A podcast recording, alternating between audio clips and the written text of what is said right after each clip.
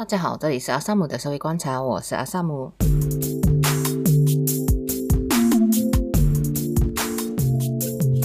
不知不觉，今天已经来到了就是十二月底哈，然后我们阿萨姆的社会观察也到了 EP 时期。那今天想要讲的这个主题呢，主要是前阵子看了有一本书，叫做《他们用女性主义干了什么》，讲然后就觉得深受启发，所以就想要有一些想法来跟大家分享一下。就是呢，诶，其实就是关于女性主义这回事呢，虽然我自己是女生。可是我对于女性主义其实并不是很了解哈，然后对于自己讲自己是女性主义者，然后也是有一点疑虑的啦。因为呢，嗯，我顶多只会说我自己支持男女平等，虽然大部分时候这个就是等同于就是女性主义者，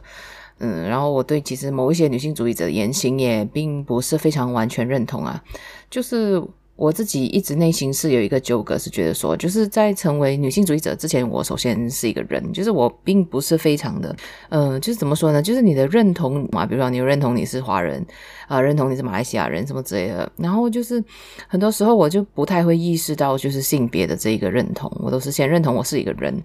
然后之后才是其他的东西，这样子。就是我自己内心是一直有一个纠葛啦，就是比方说，到底该不该穿迷你裙这样子。这东西其实我想了很多年吼，就是呢，因为我是因为身材的关系啊，然后就是穿有长度的裙比例是不好看的。然后这就是非常个人的啦，可能有一些男生并不是很理解，就是女生随着自己的那个身体的形状不一样，会有就是比较适合穿裤跟比较适合穿裙的那个差别。然后我也曾经有过前同事跟我说他自己穿裤不好看，我就觉得说哪有，应该只是喜欢穿裙吧。然后后来有一天他穿裤，嗯，真的不好看。所以就是嗯，大家为了要避丑，就还是会有自己的那个 preference 这样子啊。然后呢，可是就是这个迷你裙，其实我就会想说，就是是不是？父权社会想要女性展现符合他们自己喜欢的观赏方式，就是所谓的男性凝视这个部分。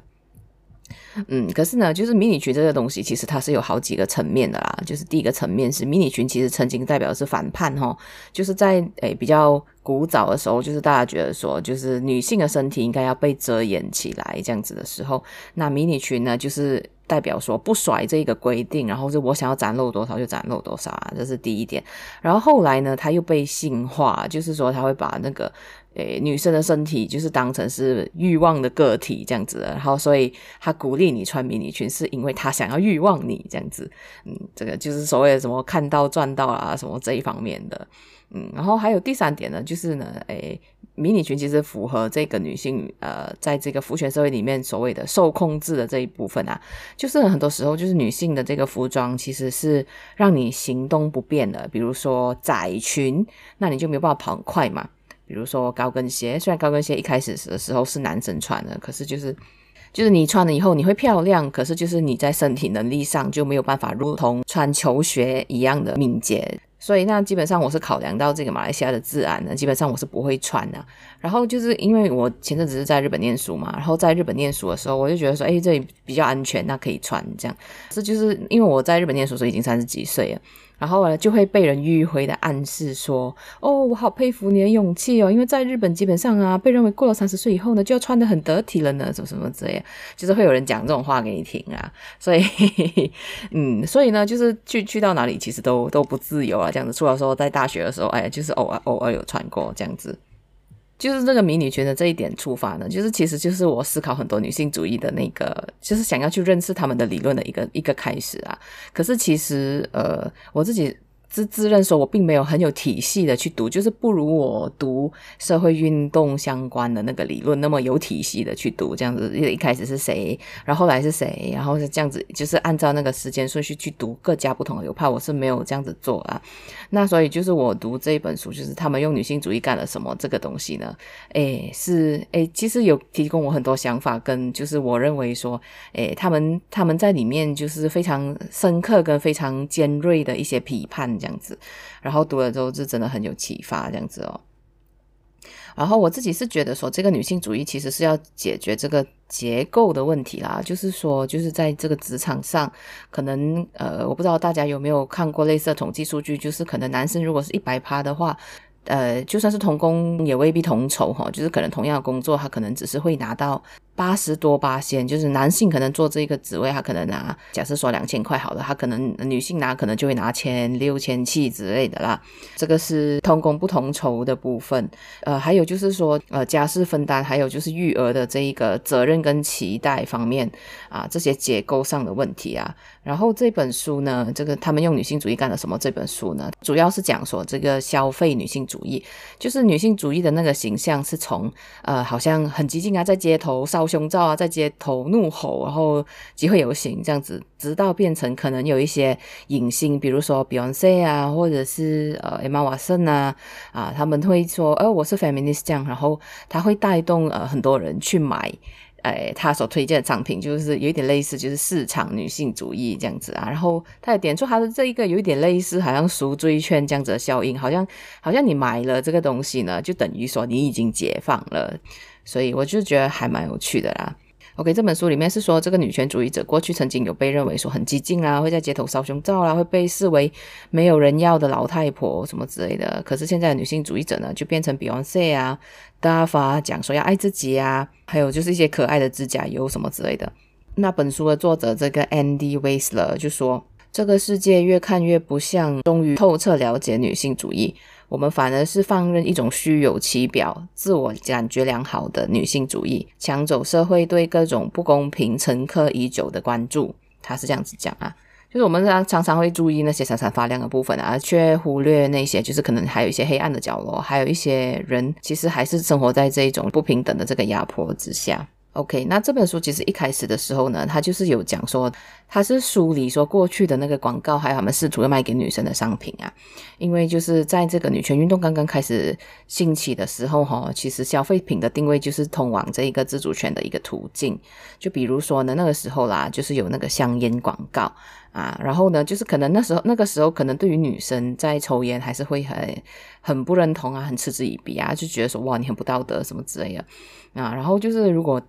就是在广告中呢，他就是可以，就是呃逃避了那种种的不赞成的眼光，呃，然后呢，就是偷出去外面抽一口烟，然后那个广告词就说 "You've come a long way, baby"，这样子啊。他其实他就好像讲说，就是抽烟这个行为本身是解放，而对比说，其实呢，能够抽烟这件事情，应该要是背后所有结构松绑以后。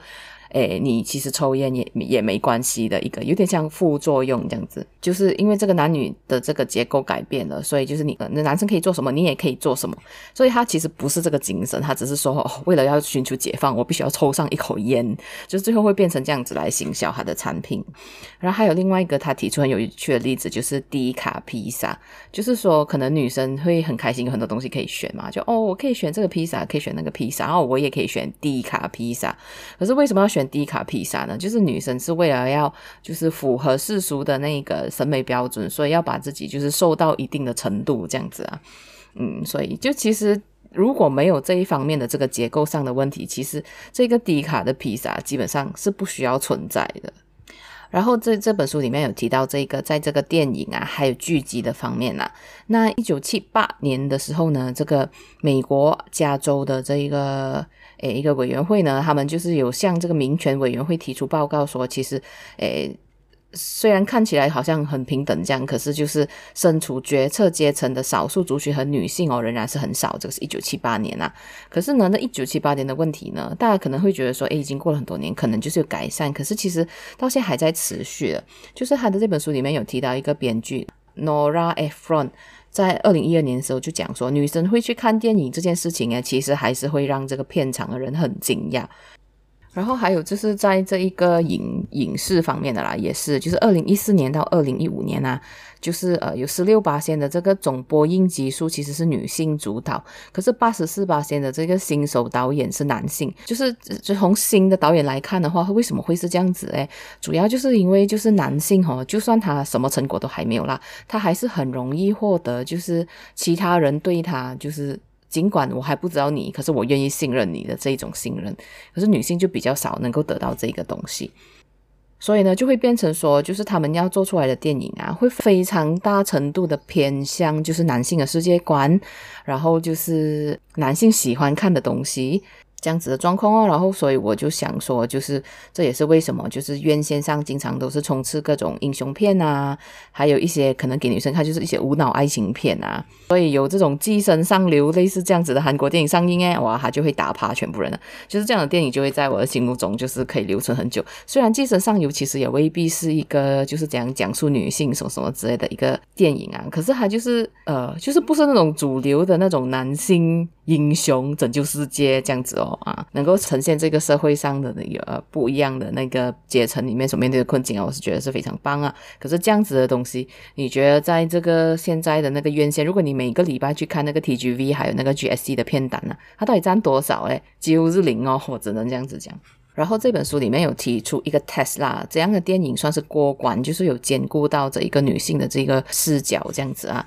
OK，他就提出一个 test 叫做 Marco Mori test。马可梅瑞特斯有提出三点哦，第一点是至少要有一位女性角色啊，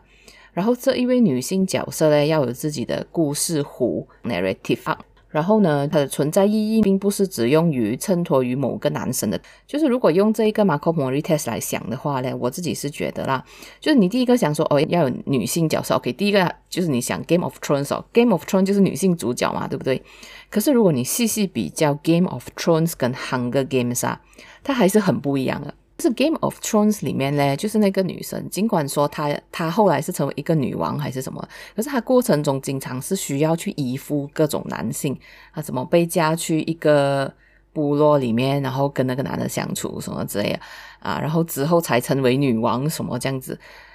所以他的那个成功的路径其实还是要依附男生，可是《Hunger Games》就比较未必是这样子啊，我就有点忘记那个 storyline 了。可是我很清楚记得他不是就是依附这个依附那个，然后才可以终于成功什么这样子的。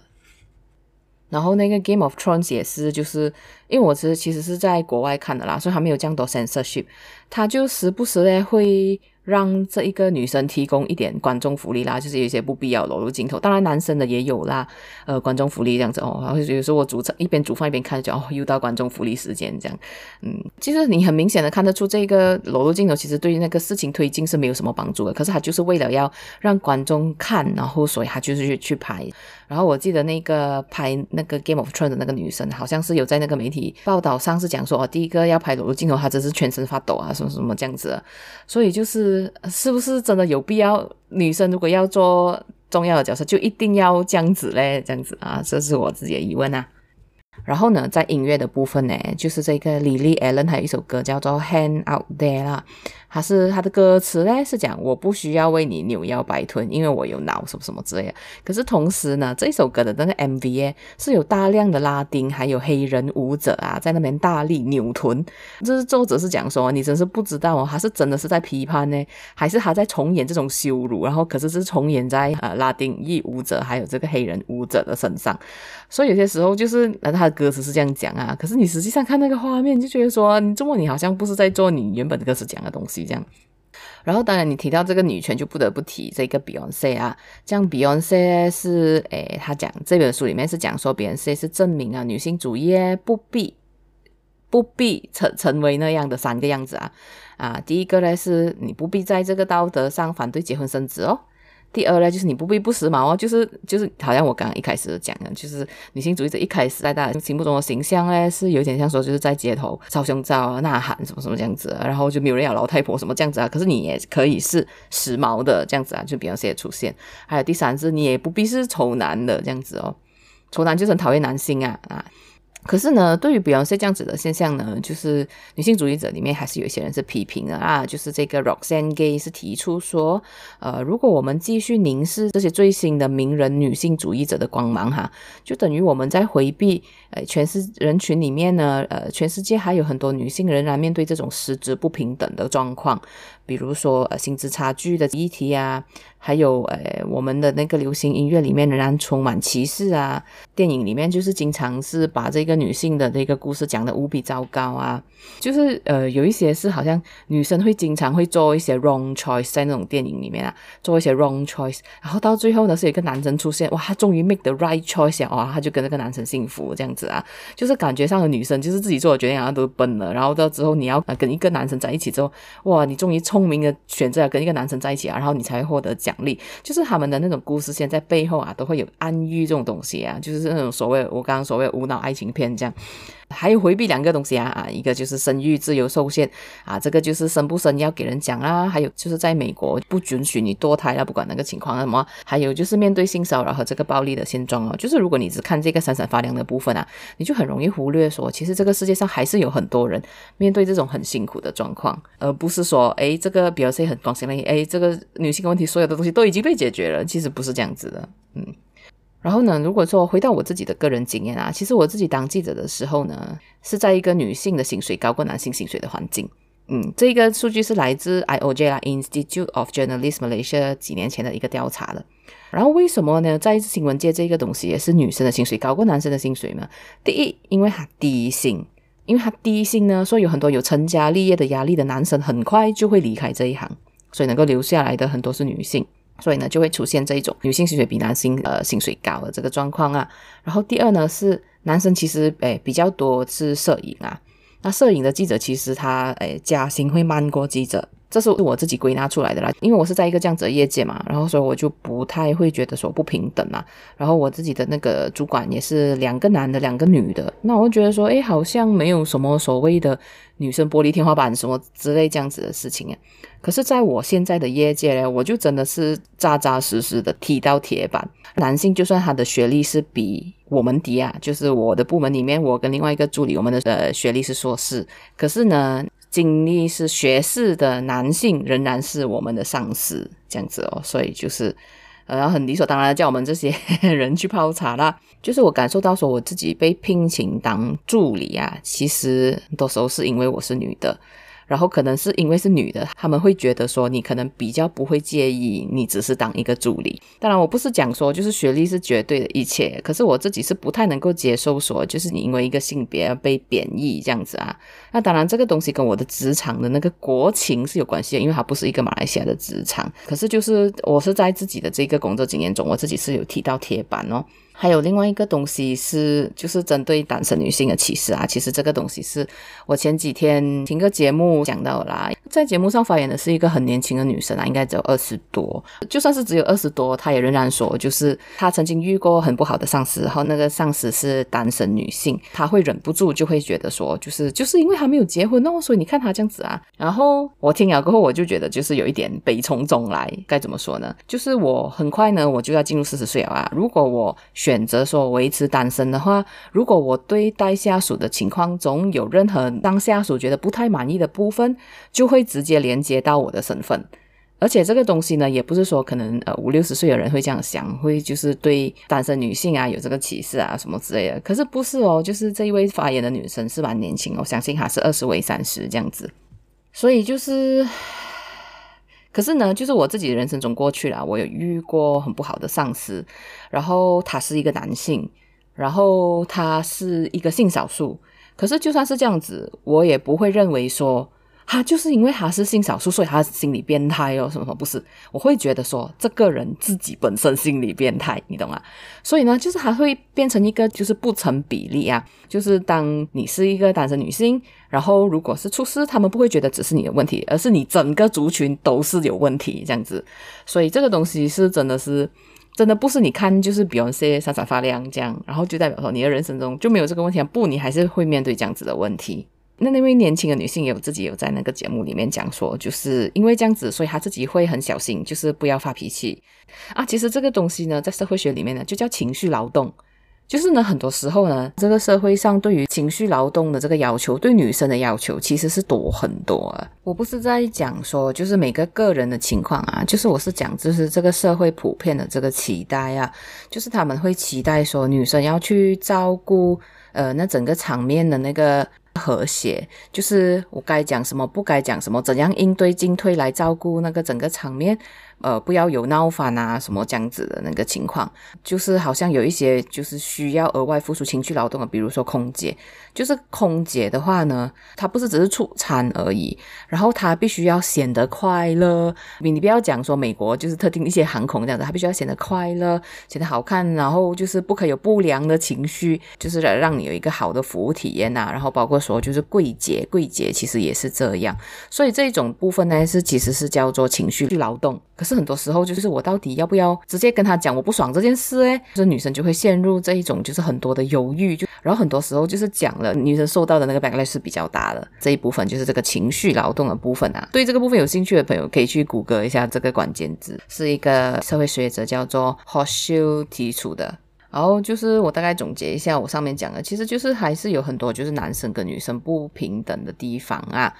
呃，然后这也不是什么本国某个阵营建议说要建立这个女性的大学啊，或者是呃让那些艺人去主张 girl power 什么之类的啊，然后这些这些艺人赚很多钱之类啊，然后这个问题就不存在，其实不是这样子的哈。嗯，那我自己以后也会再看啊，因为我自己看了以后就觉得说，哎，我对那整个戏谱女性主义这个戏谱也还不是很了解，那我之后也会继续看，继续思考这样子哦。嗯，我之前几天去逛了那个刚开张的诚品，然后它有一本书不错，叫《The Feminism Book》。这个东西有一点点像所谓的大拜拜啊，就是呢把所有那个理论就是分那个系谱写得很清楚，然后就是每一个理论写得很简单，然后让你能够就是大概看，然后大概可以掌握说话大概是怎样讲，然后怎样流变这样子。可是我现在手上是还有别的书的库存啊，所以还没有看完。就是上个礼拜讲的那个网军的部分的那一本西摩公司 Simomedics 的那个我还没有看完，所以我大概看完以后再去考虑要不要买的这样子。因为就是最近真是花太多钱在买书了。好，接下来是进入这个结尾的部分啊，因为现在是已经是年末了嘛，就是圣诞节还有这一个年末假期，那我就陆续有一些朋友就是从 JB 上来，然后我就带他们去逛。诶，城中两家最 hip 书店啊，呃，第一间呢就是鸟屋咯，然后第二间是诚品啊，这个不用讲啊。鸟屋其实已经开了一阵子了，可是因为前阵子他们没有上来嘛，就没有机会去这样。然后第二间是诚品，诚品就是这个十七号开张。那第一组朋友呢，其实其实是在这个新大诶 NUS 读博士班的，然后是会跟我一起讨论社会学的这个朋友，她跟她老公一起来啊，然后就是其实他们已经在 PJ 的格拉布达亚书店已经买了一轮了。然后在鸟屋看，就是走走看看这样子，然后去到诚品还是买了两本，嗯，然后我自己在这个陪逛的过程中，我自己也在诚品买了一本书啊，就是目前还没有拆封这样子，所以我手上那个书的库存是真的很多，嗯，然后第二位朋友呢是读中老师啊，然后他是我大学的学长，然后他是在诶读中教英文的，诶是因为我有告诉他说。哦，鸟屋可能比较接近偶像派，然后成品可能比较接近实力派，因为我已经跟第一组去逛过了嘛。嗯，然后就说，嗯，好，那我的预算就留给成品这样子。结果他在成品挑了七本书哦，七本书，然后他是拿抱着那七本书，然后在那个结账柜台的那个就是前前一个书架，然后就跟我在那边怎么办？七本，七本要三百多块，怎么办？我在那挑挑挑，然后后来就我就说啊，你你买五本好了，你随便丢两本吧，什么之类的。然后就就拿五本去结账。然后另外两本是他还拍照起来说哦，如果我真的不行，真的需要他们的时候，我再拜托你买好了，怎么这样子？我说 OK OK。然后就是呃，这该怎么说呢？因为他是英文老师嘛，然后就是他这样子是是那一种，就是真的能够帮助你怎样写好那一个英文的 style 的那一种书。他也不是那种很浅薄的英文工具书，可是他就是对于那个文法是比较有，就是深入的去剖析啊那些，就是就是我自己也有看，他有翻给我看，然后我觉得诶，这其实真的是不错。所以就是这个怎么说呢？没有比较就没有伤害啊！就是两个逛下来，就是我自己是比较喜欢成品啊。如果你只看书的部分，然后不看装潢的部分，或者是 cafe 食物，我都没有吃啊，所以不能比较这样子。我第一次跟那个就是读博士班的朋友去呢，就是他书架上摆的是各种讨论身份认同的那个书啦。然后第二次去呢，我就发现说，诶，原来有就是关于社会学的的 sociology book。就是有点像那个大拜拜，就我刚刚讲说，就是这个是介绍各个社会科学的那个理论这样。然后我临走前还发现，诶，有一个书架上还有的 chemistry book，我没有去翻啊，可是就是诶，就是都会很有趣的这些书。这个是在这一个哎成品啊，然后呢，就是因为我在 Pavilion b u k i j a l i 看了那个梵谷展啊，哦，翻古展也是很值得大家去啊。我刚好是买到早鸟票四十六块，然后现在如果说没有早鸟票的，可能它就会比较贵。可是展览就是到明年啊，这样子就是去看反古的一些画投影，它还有一些就是互动的部分还蛮有趣的，所以就是大家可能趁这个年末假期的时候，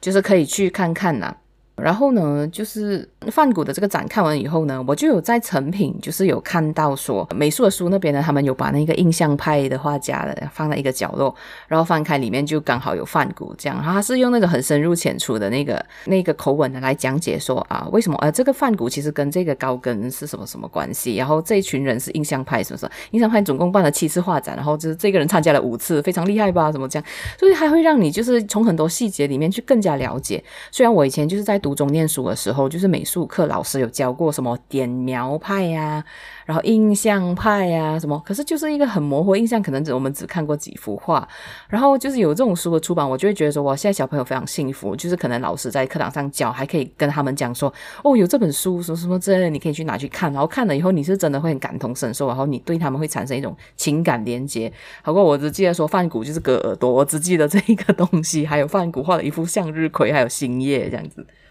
所以，我真真的必须说啊，就是成品的这个选书团队是真的是很强啦。哦，这个 Straight Time 新加坡的这个媒体呢，在这个诶成品开幕了差不多第一个礼拜吧，是前几天吧，就是有出一篇文章叫做。Why Elite and Zudaya not opening in Singapore？就是新加坡人开始讲，为什么你不是来新加坡，是去马来西亚这样子啊？那呃，因为那篇文章是锁在那个 paywall 后面啊，我自己也没有订阅，所以我就没有办法看到。呃，可是呢，我自己非常直观的那个想法就是，就算有同样的人流，可能。马来西亚的那个店租便宜，就好像成品还可以租到 Star Hill，Star Hill 就是 Pavilion 正对面诶，就是非常黄金、非常黄金的部分。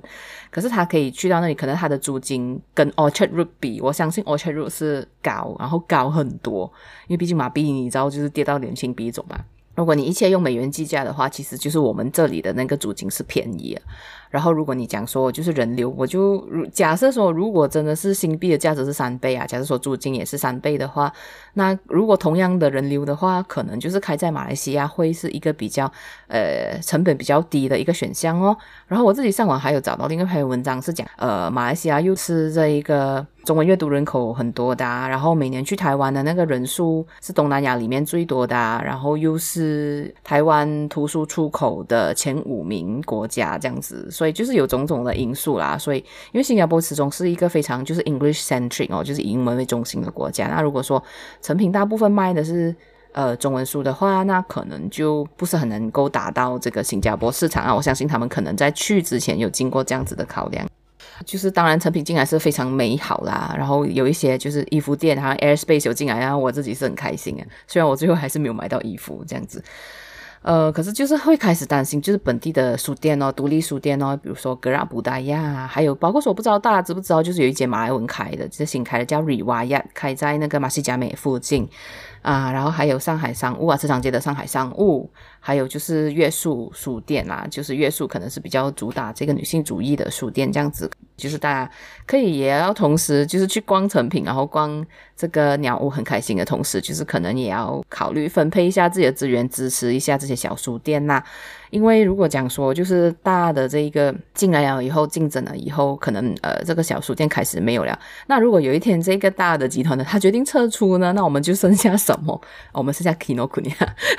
没有啦，就是是呃，我觉得是需要分散投资啊。我自己是有分散投资啊，就是可能我这一本买电子书，下一本我可能会去商务买，再下一本我可能会去夜书买，然后再下一本可能我会去诚品买，这样子啊，就是我会分配分配。可是我每年才看十几本书啊，所以我的那个资助非常有限，可能一直一个书店分到了百多块而已，所以就希望能够集合大家的努力，就是除了就是去支持这个城中最 hip 大书店、国外的书店以外，也支持本地的书店这样子哦。好，那我这一集就先到这里啊。下一集可能发的时候就已经是明年了齁，我也不知道啦。就是我今年实在是过得太晒了，然后其实这个 podcast 呢是可以说是今年唯一发生在我身上的好事，这样子啊。嗯，那就是非常谢谢大家的那个收听。虽然就是我在那个大选的期间经历一个就是是收听量暴涨，然后现在是收听量暴跌的状态。嗯，好，那先跟就是听到这里的大家先说声。二零二三年新年快乐！那我们下期再见啊！如果你喜欢这个节目的话，欢迎你就是 follow 我的 IG，我的 IG 是阿 Sam 零七零一，然后也欢迎你在这个 Spotify、Apple Podcast 上面给我呃五星好评。还有就是诶，本期节目当然也有上架这个谷歌 Podcast 跟呃 Pogo FM。如果想要支持我这个节目，可以在明年买更好的那个器材，然后请大家来 feed 的话，欢迎你可以到我的那个 IG 里面的 Link Tree 里面，诶去诶找那个 Buy Me a Coffee 的。然后就是呃给我打赏这样子，好，那整本集就先这样啦，大家下期再见，拜拜。